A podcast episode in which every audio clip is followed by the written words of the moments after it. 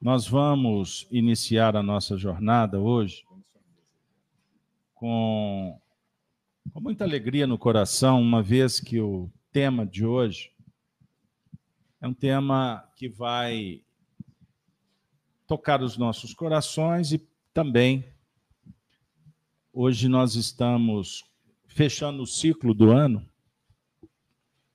o ano de 2022, de tanto trabalho, de convivência, de estudo. Nós vamos hoje fazer uma reflexão que, que tem como título Oração à Mãe de Jesus.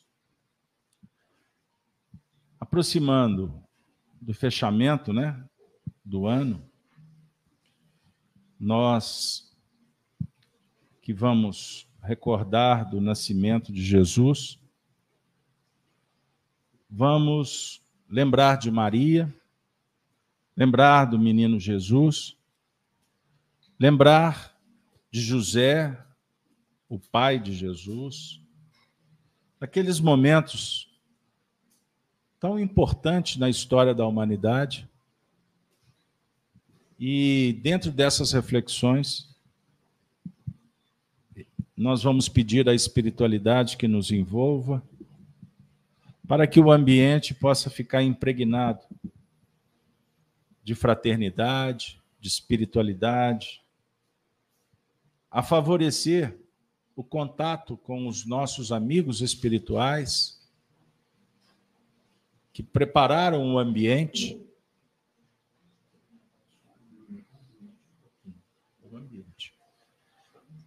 Para nos receber nessa noite, que se torna um momento de celebração. Vamos celebrar a vida, vamos celebrar a família. Vamos agradecer a tudo que nos foi oferecido ao longo do ano, o estudo, a convivência,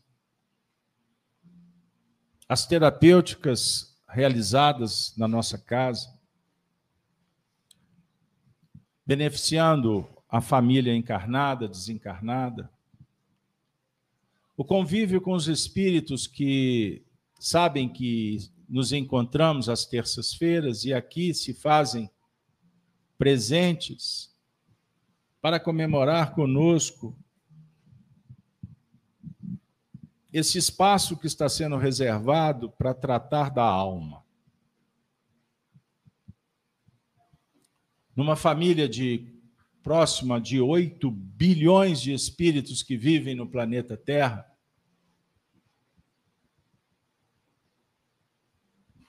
os frequentadores de uma casa espírita ou aqueles que conhecem um pouco da doutrina espírita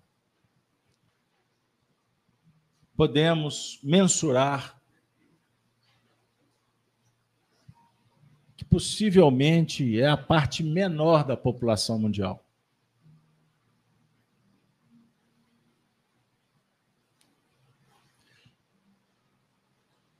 Se vocês concordam,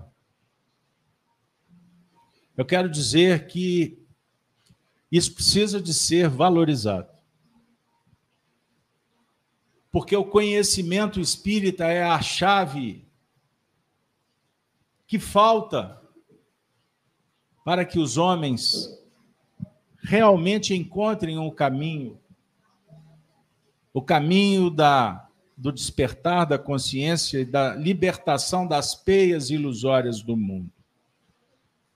Todas as religiões são divinas, caminhos que nos aproximam do Pai. Mas a doutrina espírita nos concede um conhecimento diferenciado. O que, naturalmente, agrava as responsabilidades. Uma vez que Jesus, no Evangelho, assim expressa: a quem muito foi dado, muito será pedido. Então, nós estamos numa casa espírita, tendo a oportunidade de estudar a, o prosseguimento pós-túmulo. O reencontro com almas que amamos, que vêm no nosso dia a dia dialogar conosco, mas também nos aguardam depois da grande mudança. Sendo informados que nós não nascemos no berço. Na verdade, o berço, os pais, a família, foram pontes benditas, mas nós somos viajores. Agradecemos a todos que contribuíram para a nossa chegada e a nossa permanência. Ter chegado até aqui. Mas nós viemos de outros lugares, convivíamos com outras pessoas também, a família é muito mais ampla, de outros mundos. Jesus, como campeão do túmulo vazio, se torna um amigo verdadeiro. E amigo é aquele que você reconhece pela capacidade de nos amar, de ensinar e de pelejar, caminhar junto. E Jesus, como aquele que representa o espírito dos espíritos, aquele que tem autoridade sobre os espíritos, é Ele, é Ele que autoriza para que estejamos aqui, para que prossigamos, para que convivamos encarnados e desencarnados, é Ele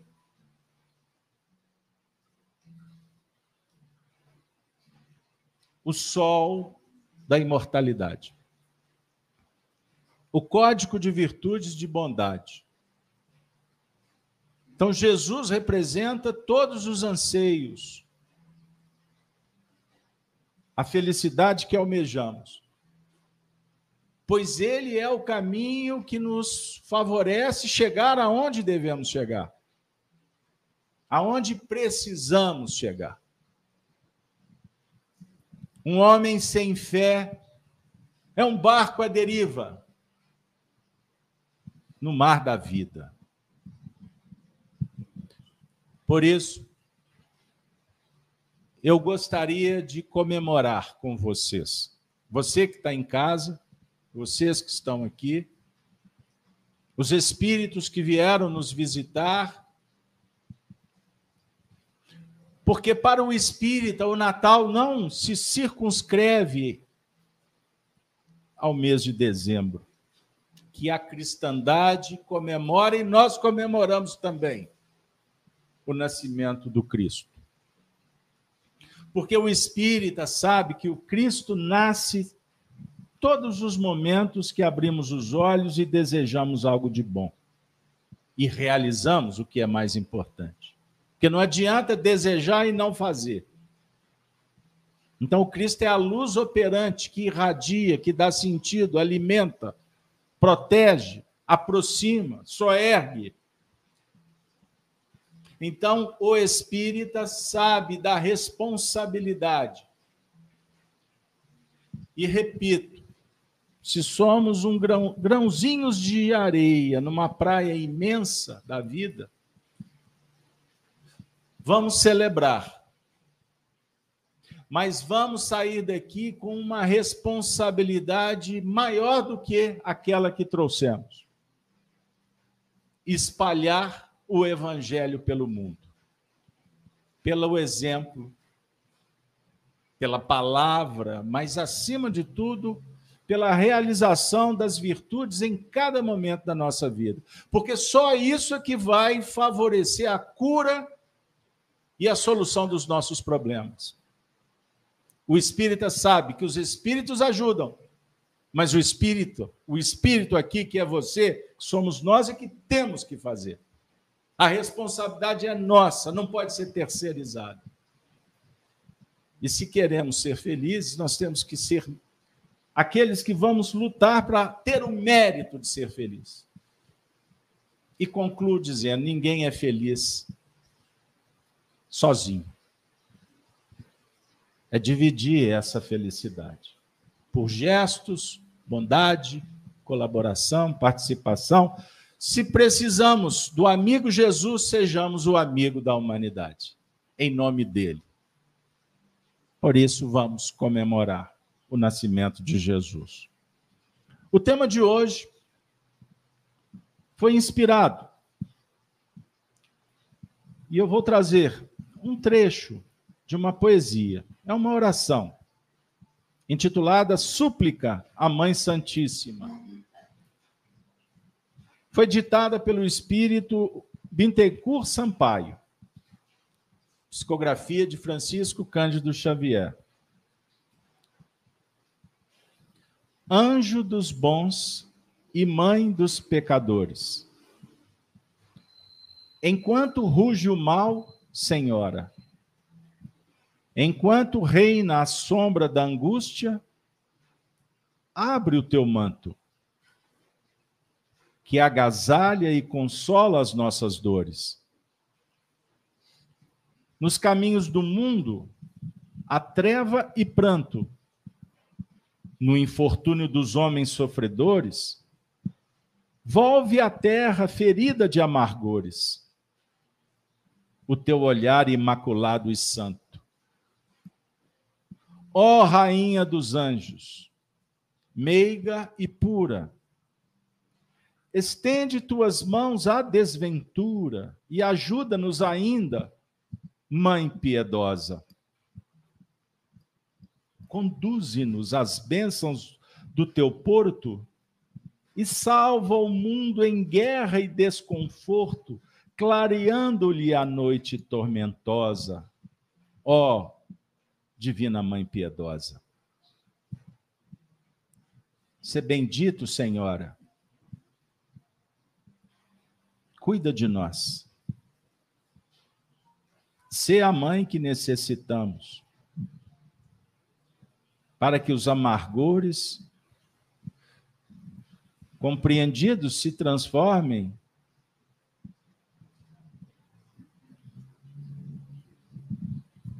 em amores. Que a gente possa distribuir pão e flores. Ser bendito, Senhora. eu vou pedir agora que cada um possa trazer uma mensagem inspirado nesta mensagem, como uma reflexão de final de ano. Vou começar pelo Gino.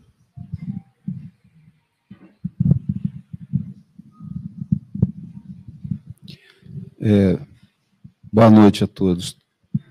Toda vez que uh, eu, eu penso na Maria Santíssima, vem alguns aspectos na a, a mente que eu acho que pode ter alguma alguma ligação com, com esse belo poema que foi escrito, né? A gente não pode esquecer, né? Até eu acho que umas duas semanas atrás nós estávamos aqui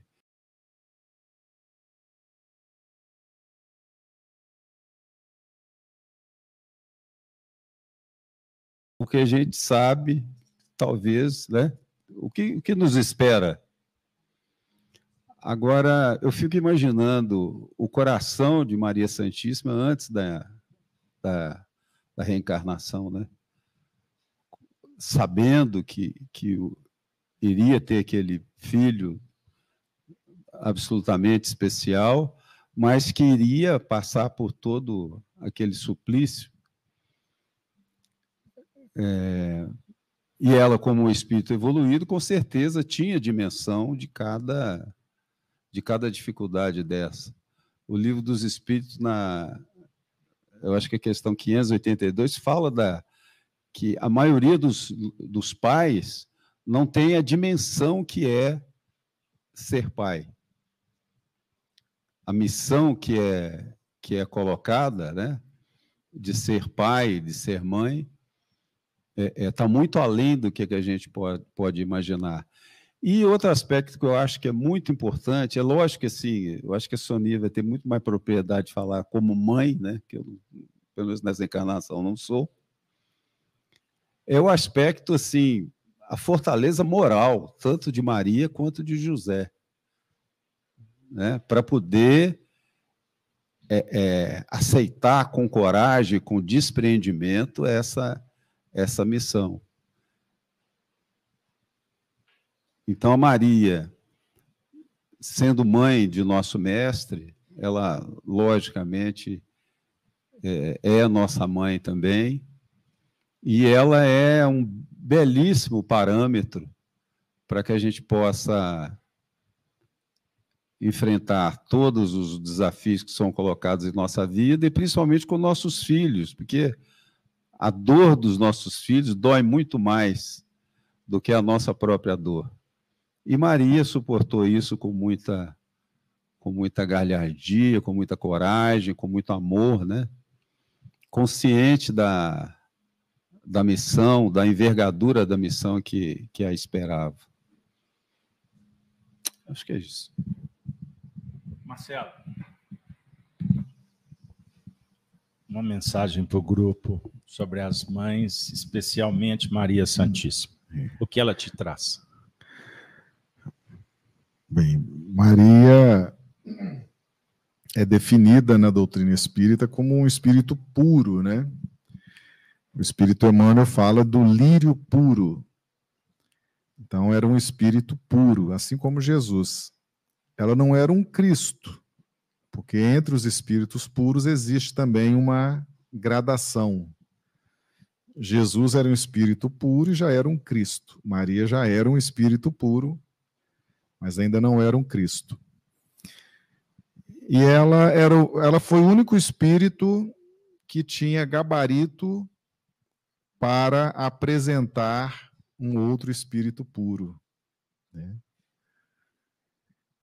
E foi muito interessante quando Jesus nasce e ela embala Jesus em panos. Normalmente as mães põem logo, se for menino, uma roupinha azul, né? Se for menina, uma roupinha cor-de-rosa. É, Maria embalou em panos. E não foi à toa que essa referência está no Evangelho, né? Ela apresenta Jesus à humanidade dizendo o seguinte: não dá para definir esse espírito. Nós não temos parâmetros, informações, conhecimento para dizer do que ele é capaz de fazer, de como ele faz a gestão desse planeta, do que ele é capaz de proporcionar. É, não há como de fazer essa dimensão, metrificar Jesus. E esse recado foi muito importante, né? Porque nós temos, nós temos a, a, o dom de dar nome às coisas e metrificar, porque a nossa mente, por ser uma mente de um potencial reduzido, a gente precisa reduzir para entender. Né? Isso, isso é o ato de julgar, né? Quando você julga, você pega o todo, reduz para a sua capacidade mental e define. Por isso que a gente não deve julgar ninguém, porque a gente não tem elementos, a nossa mente reduz muito. Então, foi um recado para a humanidade, né? E foi justamente o que a humanidade fez depois, né? Metrificou, definiu, começou a rotular, começou a limitar, começou a. Né? Quando, na verdade, a... nós não temos parâmetros para entender o que significa um Cristo. Então, esse, esse recado foi muito marcante né? Quando o Carlos Alberto fez a abertura aqui hoje, ele falou: é por causa de Jesus que nós estamos aqui. Então, cada um de nós está autorizado a frequentar essa casa porque Jesus permitiu. Porque quem não tem condições de frequentar uma casa dessa, Jesus não autoriza, porque seria ia perturbar muito a mente. É muita informação boa, é muita luz e pode ofuscar, né? Então, até isso Jesus cuida, né? Quem tem que estar tá na igreja evangélica está para lá, quem tem que estar tá na católica está para lá, quem tem que estar tá no centro espírita está no centro espírita. Cada um está recebendo aquilo que pode compreender. E um outro recado que Maria deu foi nas bodas de Caná, quando ela fala para o pessoal: façam tudo o que ele vos disser. Né? E, ou seja, ela deu o recado: façam o que ele vos disser, ponham em prática. O que ele vai dizer para vocês vai ser muito importante para a humanidade. Façam o que ele vos disser. Então a gente sente que Maria, o tempo inteiro, ela se refere a Jesus, ela cuida da humanidade, ela é a, a, a Mãe Santíssima, ela é a, a, advogada, o pessoal chama de todo tipo de, de adjetivo positivo, né? Mas a grande virtude de Maria foi dizer o seguinte: olhem para Jesus. Eu sei que vocês vão gostar de mim, porque eu sou Maria, sou mãe, eu sei. Mas é com Jesus o assunto de vocês. Eu achei isso muito bonito, né? Achei isso muito bonito. Ela sabia que ela seria reverenciada, que ela seria a Virgem Maria, que ela seria festejada em todos os, os quadrantes desse planeta, mas ela o tempo inteiro joga os holofotes para Jesus. É ali que está a informação, é ali que está a diretriz, é ali que está a felicidade, né? Então eu achei isso muito honesto da parte dela, muito honesto. É um espírito, não é à toa que é um espírito puro, né? Um espírito honesto, sincero. E, e quando quando você fez a abertura aqui hoje, Beto, você falou assim, né, da, da casa espírita, o pessoal que frequenta a casa espírita. Ah, é muito interessante, né? Tem muita coisa boa que acontece na casa espírita. E eu vou dizer uma coisa para vocês. A gente está aqui porque o negócio é muito bom mesmo, porque a gente paga para estar tá aqui. Né? É tudo de graça, não tem salário. O Beto, seu presidente aqui, né, Beto? A diretoria, ninguém recebe salário, o pessoal está pagando todo mês, entrando no rateio, é rateio disso, rateio daquilo. Então, se você for olhar assim, ninguém ganha nada, não tem retorno financeiro nenhum, ninguém se projeta socialmente, ninguém fica potencialmente candidato a um cargo público, político. Não. A gente está aqui porque as coisas que circulam, as informações que circulam numa casa espírita, elas são transformadoras. Elas proporcionam transformação, mudança positiva, né? Então a gente está aqui pagando para estar tá aqui, sacrificando os horários, mas é porque é muito bom. e a gente está dando esse testemunho. Ninguém aqui ganha nada, né? Ninguém aqui ganha nada. A gente paga para estar tá aqui e acha muito bom. Como faz falta as mensagens, as reuniões, tudo que acontece na casa espírita, né? Treinamento para ser mãe, né? Porque mãe não recebe recebe nada, salário, só dá, não. né?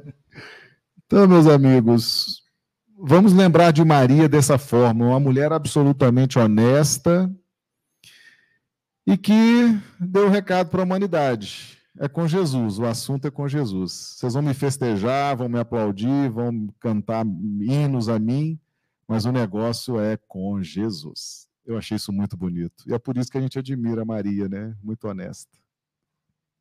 Muito bem. Então agora, agora vamos ouvir a mãe, né? Uma das mães, porque são muitas mães que estão aqui hoje. Mas a Sonice será a porta-voz das mães representante, e da mãe. É, Pode ser? Uma representante muito pobrezinha, mas é. Mas eu estava meditando aí no momento do texto, né? Sublime, muito sublime essa, essa poesia, né? De Bittencourt Sampaio, que é um espírito de muita luz, de muita envergadura, que toca o meu coração. E meditando sobre ser mãe, eu fiquei pensando, o que é ser mãe? A gente, quando se torna mãe, a gente não dá o devido valor daquela missão que a gente tem. Porque a gente está envolvida com uma série de questões, principalmente no início né, da, do nascimento, que são questões assim, de, só de interrogações, né? O que, que eu faço agora com esse ser? E Maria, ela já tinha dentro dela que ela tinha uma missão. Isso é muito importante da gente pensar que quando ela concebeu, ela já intimamente, ela já sabia tudo o que tinha que acontecer. Porque quando nós reencarnamos, a gente já traz essa bagagem dentro de nós. Quantas vezes a gente fala, nossa, eu já vivi essa questão. E Maria sabia disso, ela tinha essa noção. José nem sei se era tão assim, porque o homem geralmente fica um pouco mais à parte né, da, da, da, da questão do nascimento. Marcelo, né? eu vou entrar com a petição porque não, é não, não é que vocês não participem, mas a, a gestação, fora. a gestação. Eu vou fazer uma petição a Maria, porque estou me sentindo. Quem sabe daqui a um tempo vocês vão também engravidar como nós e gerar aí uma vai demorar, pessoa, uma criança. Vai demorar. Então, e eu estou falando nesse sentido da gente gestar alguma coisa, gestar e ao mesmo tempo trabalhar a gestão. Olha que legal. Nós temos que trabalhar uma uma gestão após como que vai ser o nascimento, como que vai ser tudo, é tudo programado pela mãe. Pela mãe. Quando é que um pai sai e compra uma roupinha? É muito difícil. Mas a mãe tem aquele carinho especial. E Maria não teve essa oportunidade, mas ela sabia que aquele ser era um ser diferenciado e que ela tinha que cuidar. Não era um ser para ela, não era um ser dela, era um ser para o mundo. E quando ela é, abriu mão de ser mãe de Jesus para nos entregar esse ser que ela criou, que ela gerou, ela fez uma coisa que acho que mãe nenhuma nesse mundo pensaria de fazer algum dia. Então, isso foi trabalhado com muita força, com muita ênfase dentro dela, Claro que com o suporte da espiritualidade, a gente sabe disso, ninguém está só. Todas as tarefas, principalmente de uma envergadura como a de Maria, ela é coordenada pelos espíritos superiores. Então, é, eu fico imaginando Maria abrindo mão do seu filho com pouca idade, porque ela era nova, Jesus também saiu muito cedo para fazer o que ele tinha que ser feito, cumprir a vontade do Pai. E ela só tinha que acompanhar, ela não podia tomar partido, não podia proibir, ela não podia falar, ela não podia chamar o filho e sentar com ele e falar: vamos ter um papo reto aqui agora. Ela não podia fazer nada disso. O que ela fazia? Ela apoiava, ela dava o apoio, ela sustentava. E por isso a grandiosidade do coração dela, porque ela soube doar no momento certo. Ela entendeu que naquele momento ela tinha que abrir mão. E isso me toca profundamente. E ela incorporou dentro dela não só ser mãe de Jesus, mas também de nós. Então, para quem que nós apelamos quando a gente necessita do carinho, do acolhimento, da bondade, do, da compreensão? Maria. Nós só podemos lembrar dela. E Jesus, logicamente, porque ele mora dentro de nós, isso é uma coisa fato para qualquer ser que, né, que é cristão.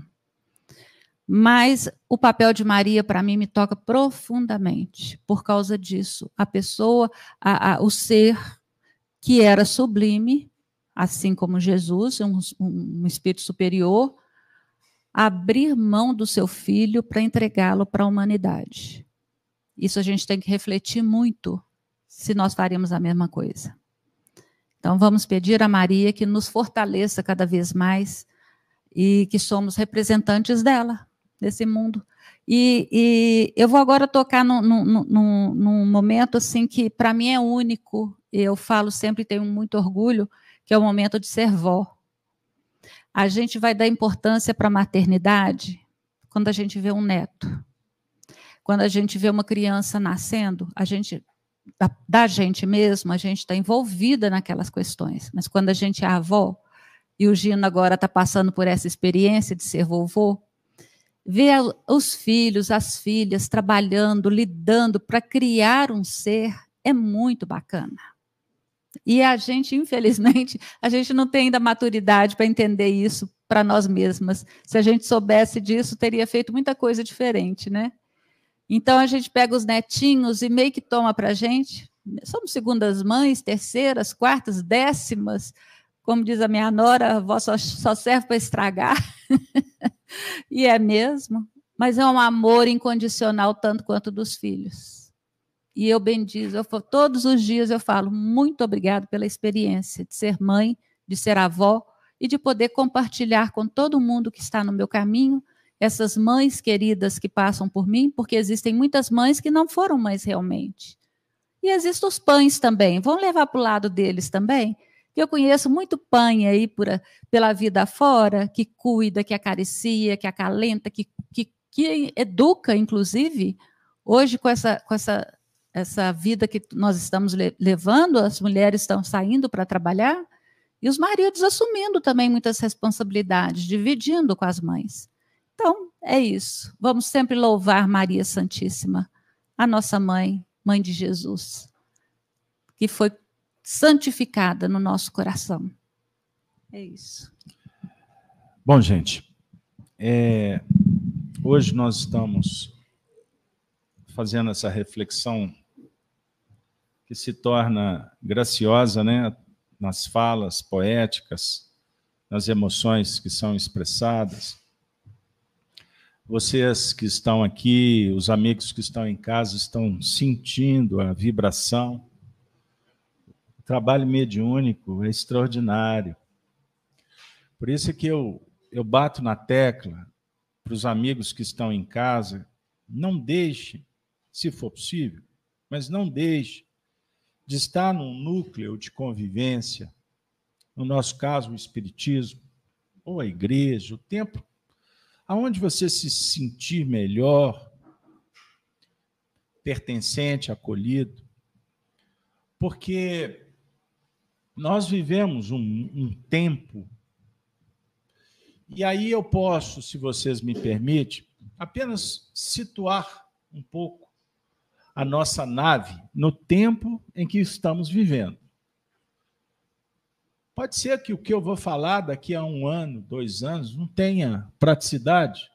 Eu peço desculpa para os amigos do futuro, que, que eu estou fazendo agora uma viagem para o futuro também, porque nós vivemos há algum tempo atrás, não muito tempo, dois anos, né? Um, um problema social muito grave, sanitário, em que o mundo parou, né? A previsão, uma profecia do Raulzito Seixas, para o mundo, né? Para o mundo e o mundo parou. O jornaleiro saiu, o padeiro saiu, não tinha para vender pão. Lembra dessa música? Com todo respeito, né? As pessoas que sofreram dramas, perdas, mas nós estamos num ambiente aqui que favorece que a gente converse de uma forma mais leve. Mas nós somos impedidos de sair de casa. E esse processo ele trouxe um problema muito sério naquele momento. Mas as consequências nós estamos colhendo, nós estamos constatando. Atualmente, dois anos depois, e será ainda observado, mas será material de estudo para muitos anos para frente. Então, daqui a 10 anos, nós vamos olhar o que, aconteceu no mundo na época lá da pandemia. Nós vamos descobrir muitas coisas que hoje a grande maioria não sabe. A ciência dita ciência honesta também não sabe, porque teve muito aproveitadores. Qualquer frequentador de teclado e internet passou a ser alguém da ciência. Arrogância para se discutir até com os médicos. Políticos proibiram médicos de clinicar. Aconteceu uma grande confusão. Mas eu quero trazer para o ponto de vista psicológico e social. Porque as relações foram prejudicadas de uma forma danosa.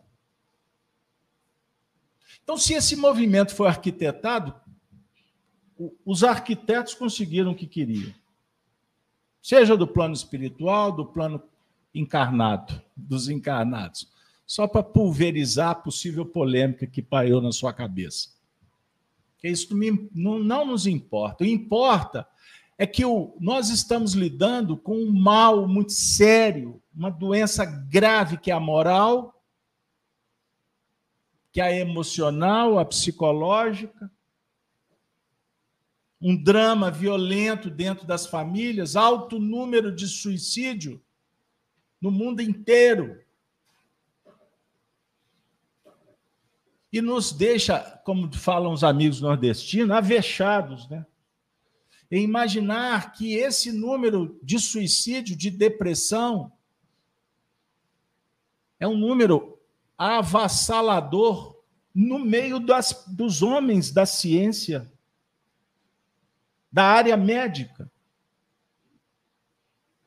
Isso não sai na mídia. Aliás, cuidado com o que sai na mídia. Ou que deixa de sair na mídia. Mas vocês estão constatando isso dentro das suas famílias. Imagine uma criança de nove anos de idade suicidar, Marcelo.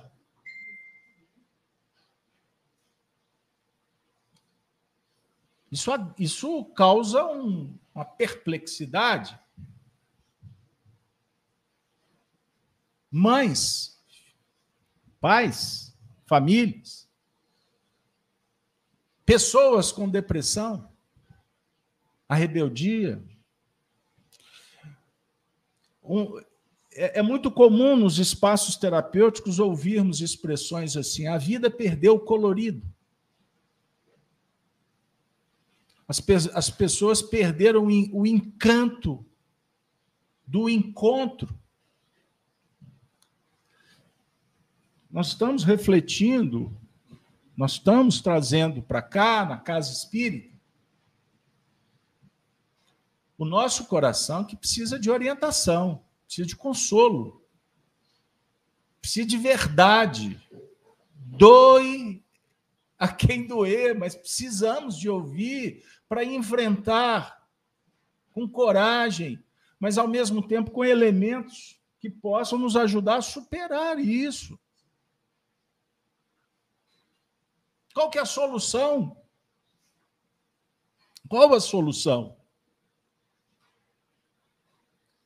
Você identificar um problema e não ter muito o que fazer, porque não está na sua área de controle.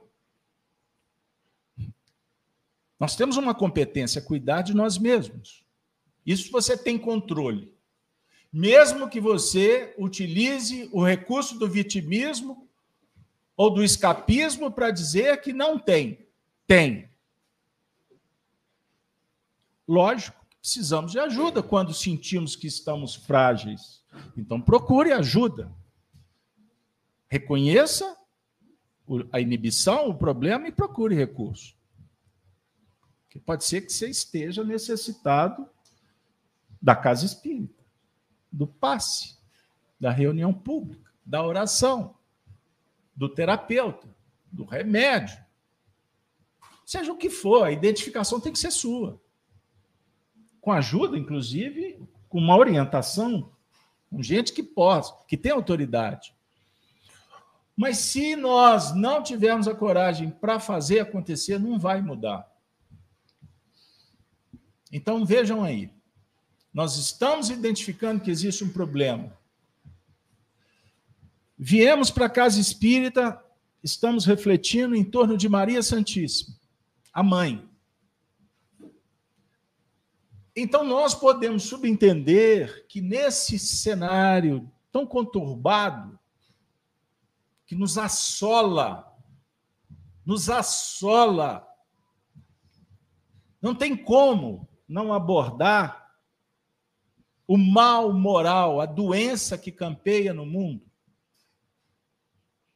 que nos deixa cada vez mais assustado, com aquela sensação de que está muito ruim e que pode piorar. Não é isso? Então, nesse momento, a espiritualidade, eu quero informá-los. E eu não sou porta-voz, eu sou estudioso, nada mais do que isso. Nós somos aqui pesquisadores. Eu informo em nome do grupo que vivemos um momento em que a espiritualidade está atuando numa dinâmica maternal junto ao sofrimento humano. O que é uma dinâmica maternal? É um símbolo do atendimento ao coração, encurtando distância. Como todos aqui trouxeram, com espírito de devotamento. E disse Maria ao anjo: como se fará isto, visto que não conheço o varão?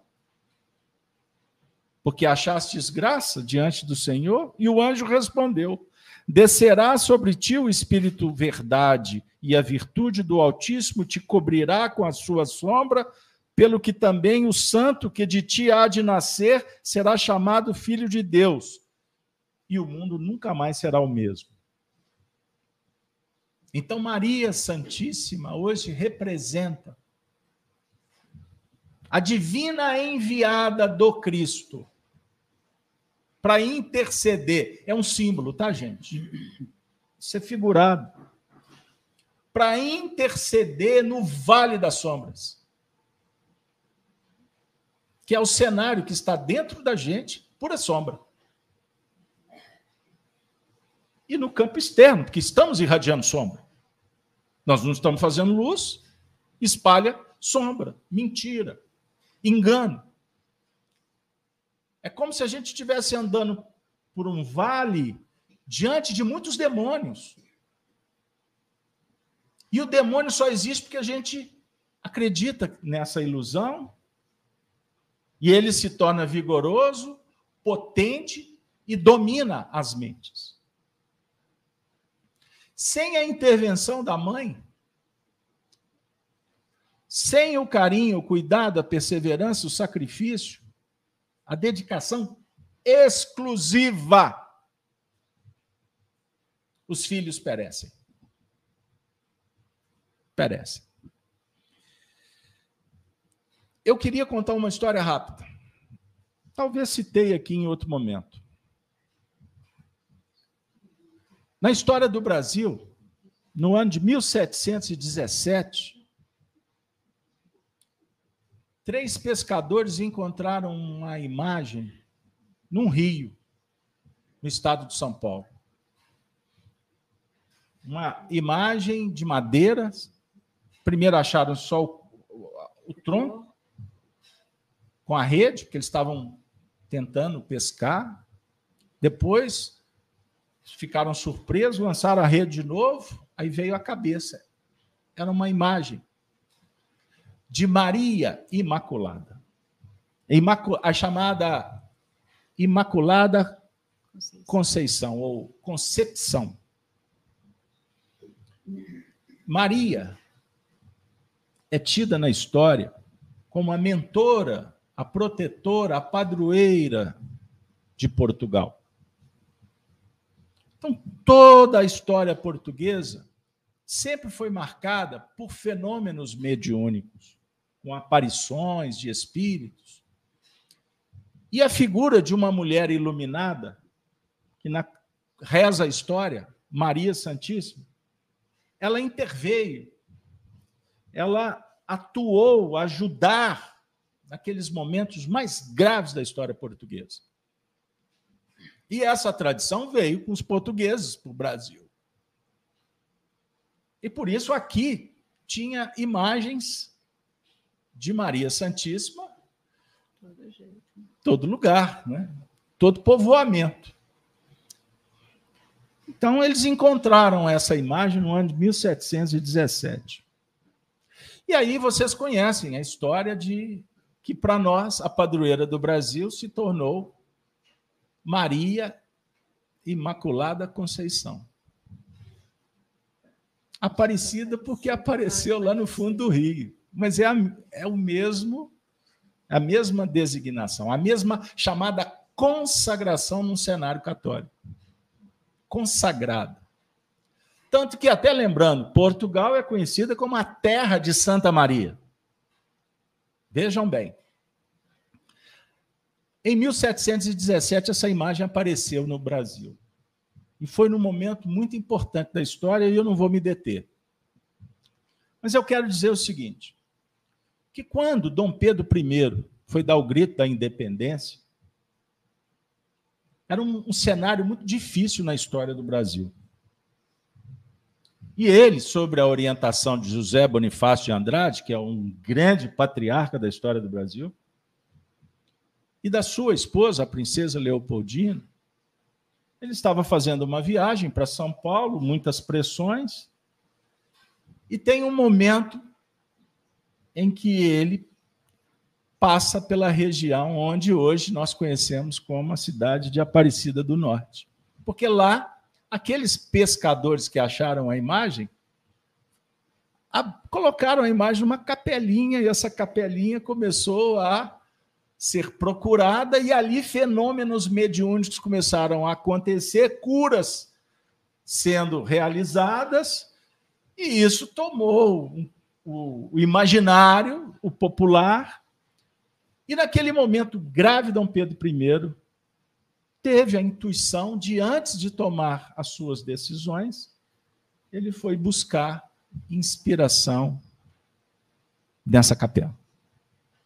E reza a lenda, a história, como queira, que ele entrou cabisbaixo e saiu ereto, decidido. Para ter a atitude que foi muito importante na história do Brasil. Interessante, porque 200 anos depois aconteceu um outro fato, agora em Portugal com a chamada aparição de Fátima, da Maria Imaculada Conceição, para três adolescentes: duas menininhas e um garotinho. E aquele fenômeno foi muito importante na história de Portugal, que era um país miserável na época. E o interessante é que aquelas crianças inocentes, diante da aparição, Resumindo a ópera, porque a história é longa. Mas elas perguntavam para a Senhora Santíssima, afinal de contas, por que, que elas estavam sendo chamadas para ter a visão mediúnica. E sempre, figuradamente, o Espírito se apresenta de uma forma muito séria, grave, e sugerindo que aquelas crianças espalhassem pelo mundo a necessidade da humanidade se converter ao seu filho, o Evangelho, o Cristo. E essas crianças, pela própria tradição católica, interpretaram de uma forma muito figurada, e isso se transformou em rituais, dogmas, etc., sacrifícios e etc. Mas a, ela, Maria, ofereceu para essas três crianças três segredos, chamados os segredos de Fátima. O interessante, Marcelo, porque hoje, sem querer, eu passei pela história e esse fenômeno também aconteceu em França, no ano de 1858, na cidade de Lourdes.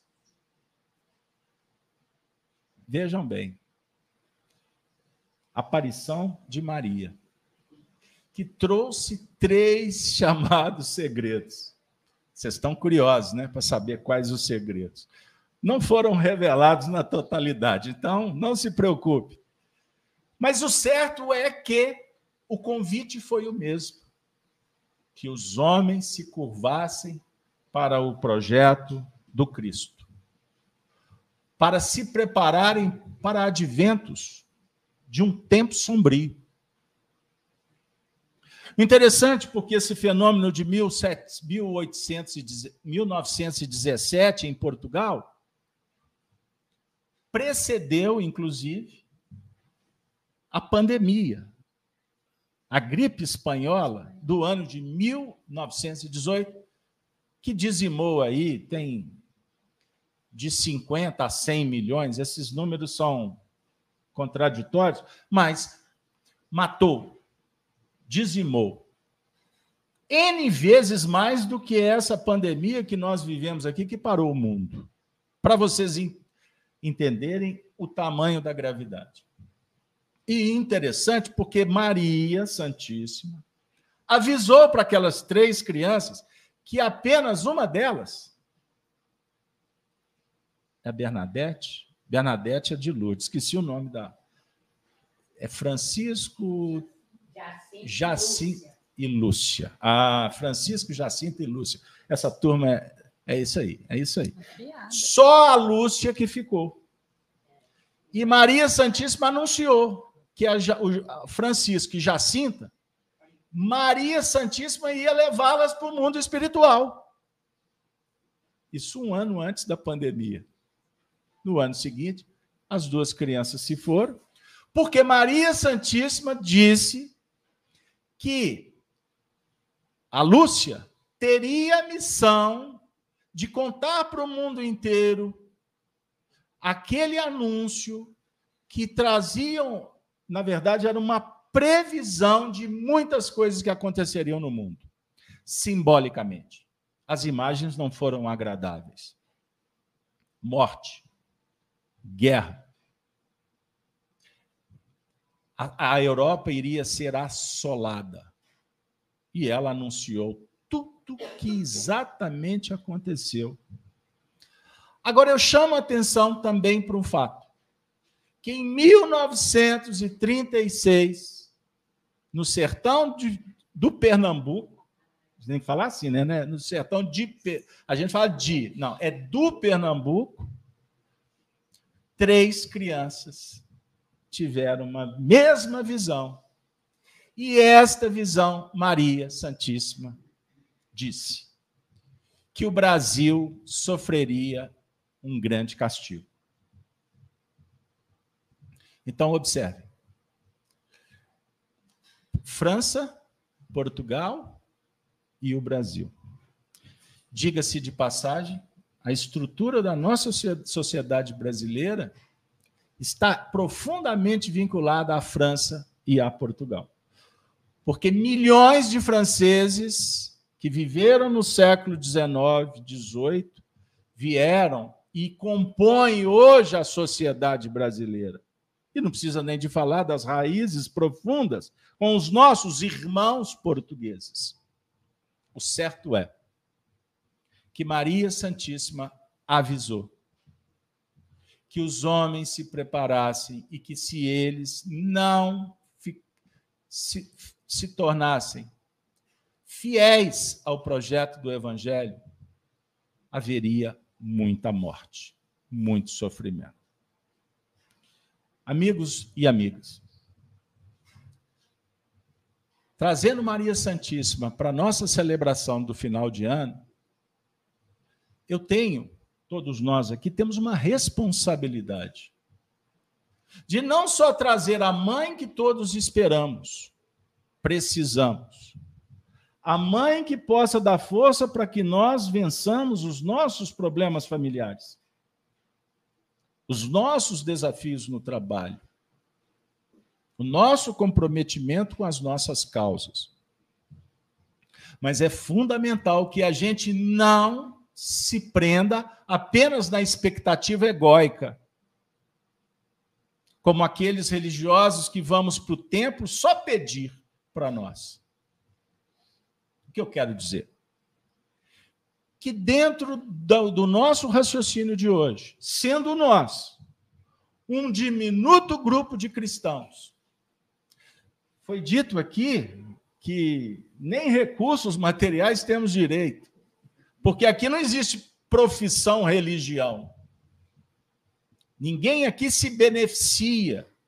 Não temos interesse em seguidores, likes, mometização, nada disso. Mas nós estamos aqui por quê? Porque demorou muito tempo para despertarmos. E isso aconteceu por conta do amparo de Maria Santíssima e dos legionários, dos representantes do Cristo. E mais uma informação. Através da mediunidade de, da nossa dona Ivone do Amaral Pereira, foi revelado o mundo espiritual inferior. As regiões que albergam os espíritos que suicidaram, que assassinaram, que corromperam, que contaminaram. As regiões mais difíceis do mundo espiritual tem Maria Santíssima, a supervisora, a coordenadora. São centenas de hospitais, alas psiquiátricas, regiões de presídios de segurança máxima no mundo espiritual. Vou usar essa expressão para as pessoas entenderem. Que são cuidadas, tratadas, gerenciadas, gestadas, como for, fora dito, por espíritos vinculados a Maria Santíssima. Por quê? Porque para tratar de espíritos rebeldes, e muitos estão convivendo conosco na sociedade, estão na televisão, estão nos cargos públicos, estão dentro das famílias, estão do nosso lado. Espíritos indiferentes e rebeldes, só com muito amor. Portanto, competência maternal. Misericórdia bondade, sacrifício e paciência plena. Maria Santíssima anunciou que era necessário que cuidássemos da Sagrada Família.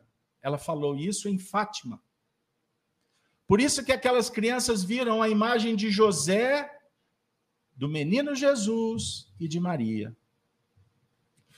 Porque para o mundo, para a humanidade transitar nessa tormentosa, tempestuosa época, só existe um instituto que dá segurança e garantia para o viajor: a Sagrada Família. E Maria Santíssima anunciava que seria um instituto que seria alvejado, apedrejado. Porque as trevas, os espíritos que querem impedir a marcha do progresso, sabem que sem evangelho, sem família, sem virtude, a travessia se torna muito pior. E as trevas conseguiram nos enganar conseguiram ludibriar, infantilizar os idosos, sexualizar as crianças, destruir o direito, abater a cultura erudita, priorizar o consumo, o prazer.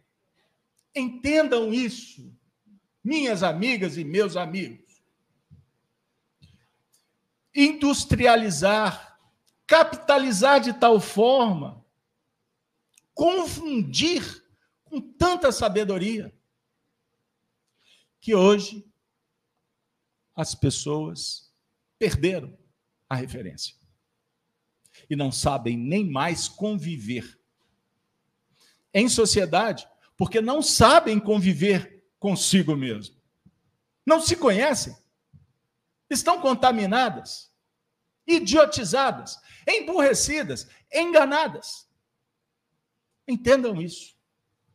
Maria Santíssima orava e nos conclamou naquela época e passou 100 anos. É isso que nós precisamos de entender. Nós estamos no ano de 2017? Não. Nós já viramos. Nós estamos no ano de 2022. E a sensação é que a tempestade só começou. Porque dias sombrios estão em torno. Porque aonde existe falência moral, falta de comprometimento relacional, tolerância nos diálogos, fraternidade que alimenta relações, dias sombrios? Advirão, é natural. Nós viemos aqui para sairmos daqui com medo, constrangidos, desesperados? Não. Nós viemos aqui para encerrar um ciclo agradecendo, só agradecendo porque Maria Santíssima simbolicamente nos recebe na casa de Kardec, por qual razão? Porque além de cuidar de cada um de nós, ela está passando um bastão. Como naquela maratona, né? Passou o bastão. O Marcelo muito bem lembrou. Ela aponta Jesus. Ela está dizendo para nós: o bastão agora é de vocês. Bem-aventurado quem pegar a responsabilidade e sair daqui com a, com a consciência de que se nós não nos curvarmos ao Evangelho, se nós não entendermos que chegou o momento certo de mudar, e mudar é tirar as escamas, é ser verdadeiro, autêntico doa a quem doer. Ser verdadeiro, transparente, honesto, digno. E se você abraça um princípio, vai com ele até o fim. Porque os cristãos lá de trás, como Maria acompanhou, Maria acompanhou aqueles cristãos que eram martirizados. Maria viu o seu filho sendo martirizado.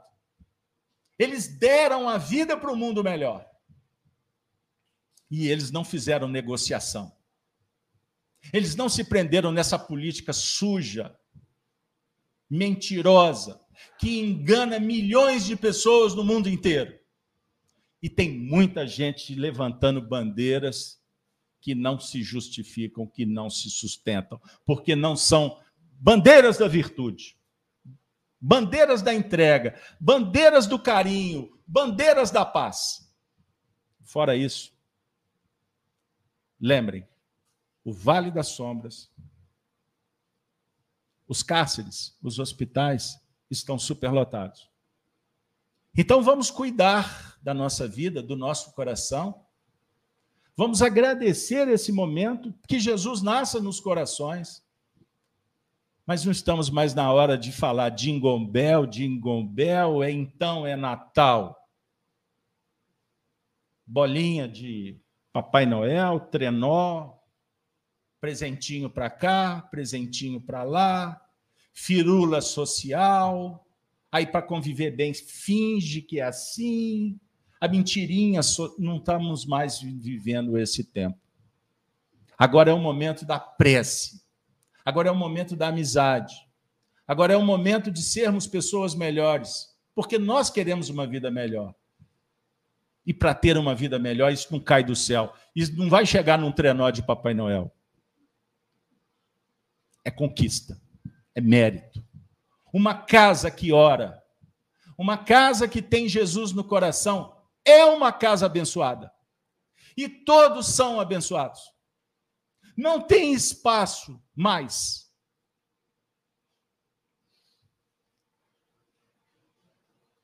Para o que não vale a pena. Só tem espaço para amizade e progresso. Honra, mérito, luta, progresso.